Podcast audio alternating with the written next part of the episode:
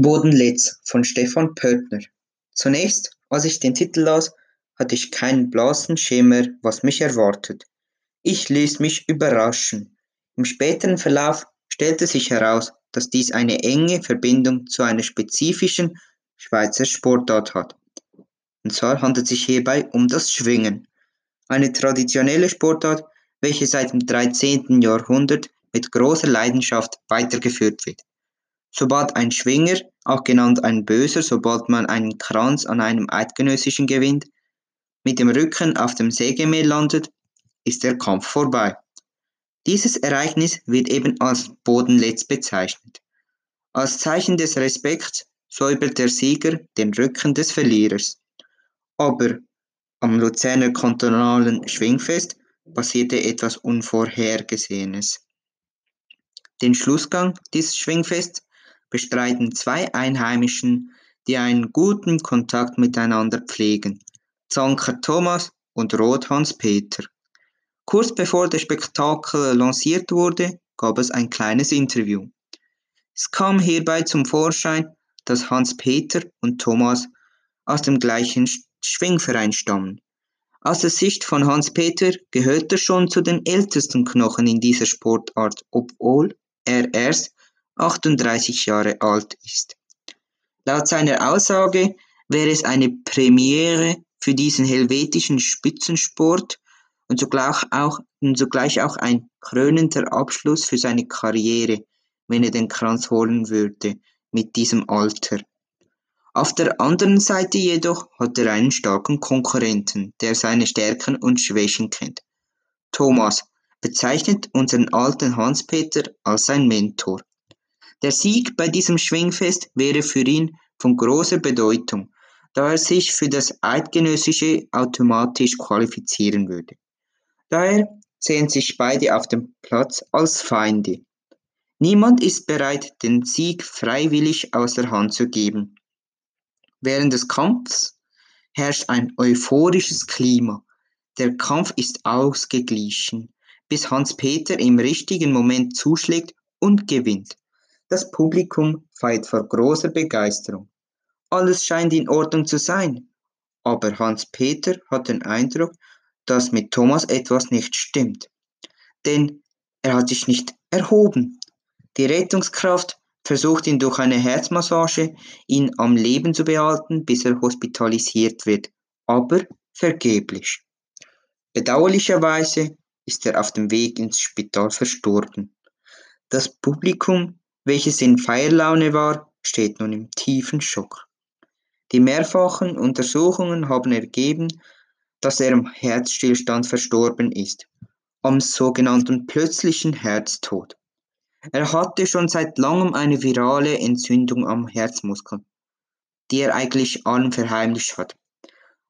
Durch diese Ergebnisse, die zustande kamen, stuft die Kriminalpolizei diesen Fall als einen üblichen Vorfall ein. Aber beim weiteren Verlauf der Untersuchung wurde etwas Furchtbares festgestellt. Das Doping spielte bei seinem Tod eine Rolle, denn in seinem Blut befand sich reichlich Amphetamin. Aber wie er in Kontakt mit diesem Stoff kam, ist nach wie vor unklar und unbekannt. Hans-Peter ist dermaßen am Boden zerstört, als er diese schockierende Nachricht erfuhr. Er kann den Tod von Thomas nicht aus dem Kopf ausblenden. Zugleich auch irgendwie ist er angesäuert, da selbst bei dieser traditionellen Sportart das Doping sich in das Sägemehl einmischt. Er hat so langsam die Hoffnung an die jetzige Zeit verloren. Die Ehefrau von Thomas hat nicht mal das Alter von 30 überschritten und schon ist sie verwitwet. Marion zeigte persönlich nie Interesse am Schwingen, aber sie ließ ihm die Freude.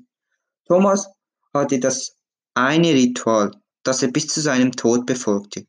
Immer vor den Wettbewerben übernachtete er in einem Camper. Aber später stellte sich heraus, dass er aus einem anderen bescheuerten Grund im Camper übernachtete. Denn er hatte eine geheime Affäre mit einer Frau namens Sandra. Er wollte sich sogar scheiden lassen von der Marian, da bei ihrer Bezeichnung äh, Beziehung nicht immer alles rund lief und so die Gelegenheit zu nützen, um mit der Sandra nach Kanada auszuwandern. Wer hätte denn mit sowas gerechnet? Aber wie es dem auch sei. Ich konnte die Bemerkung feststellen, dass, un dass unmittelbar nach seinem Tod die Menschen um ihn herum ihre wahren Gesichter zeigten. In dieser Kategorie gehört beispielsweise der Präsident des Eidgenössischen Schwingerverbands, Herr Riederer. Bei einem Interview sagte er unverschämt, dass diese Aktion ein Image-Schaden für den ganzen Verband ist, anstatt sein Beileid auszusprechen. Für ihn geht es hierbei hauptsächlich um das Geschäftliche. Egal was passiert, Hauptsache es darf keine Schaden an das Geschäft und an seinen Ruf anrichten. Wie dreist ist das denn bitte?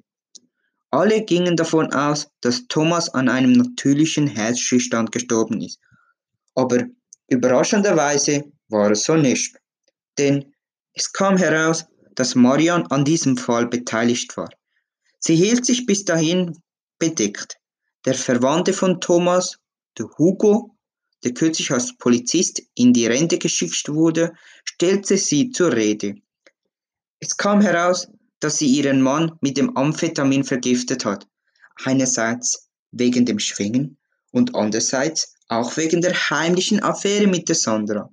Dies bekam sie nur heraus, als sie zufälligerweise beim Camper vorbeiging und die Damenstrümpfe sah. Ihr gefiel es überhaupt nicht, dass Thomas mehrheitlich seine Zeit mit Schwingen und mit der Sandra verbrachte. Durch diese Aktion wollte sie nur bezwecken, dass er mit dem Schwingen aufhört und somit eine Menge Zeit für sie hat.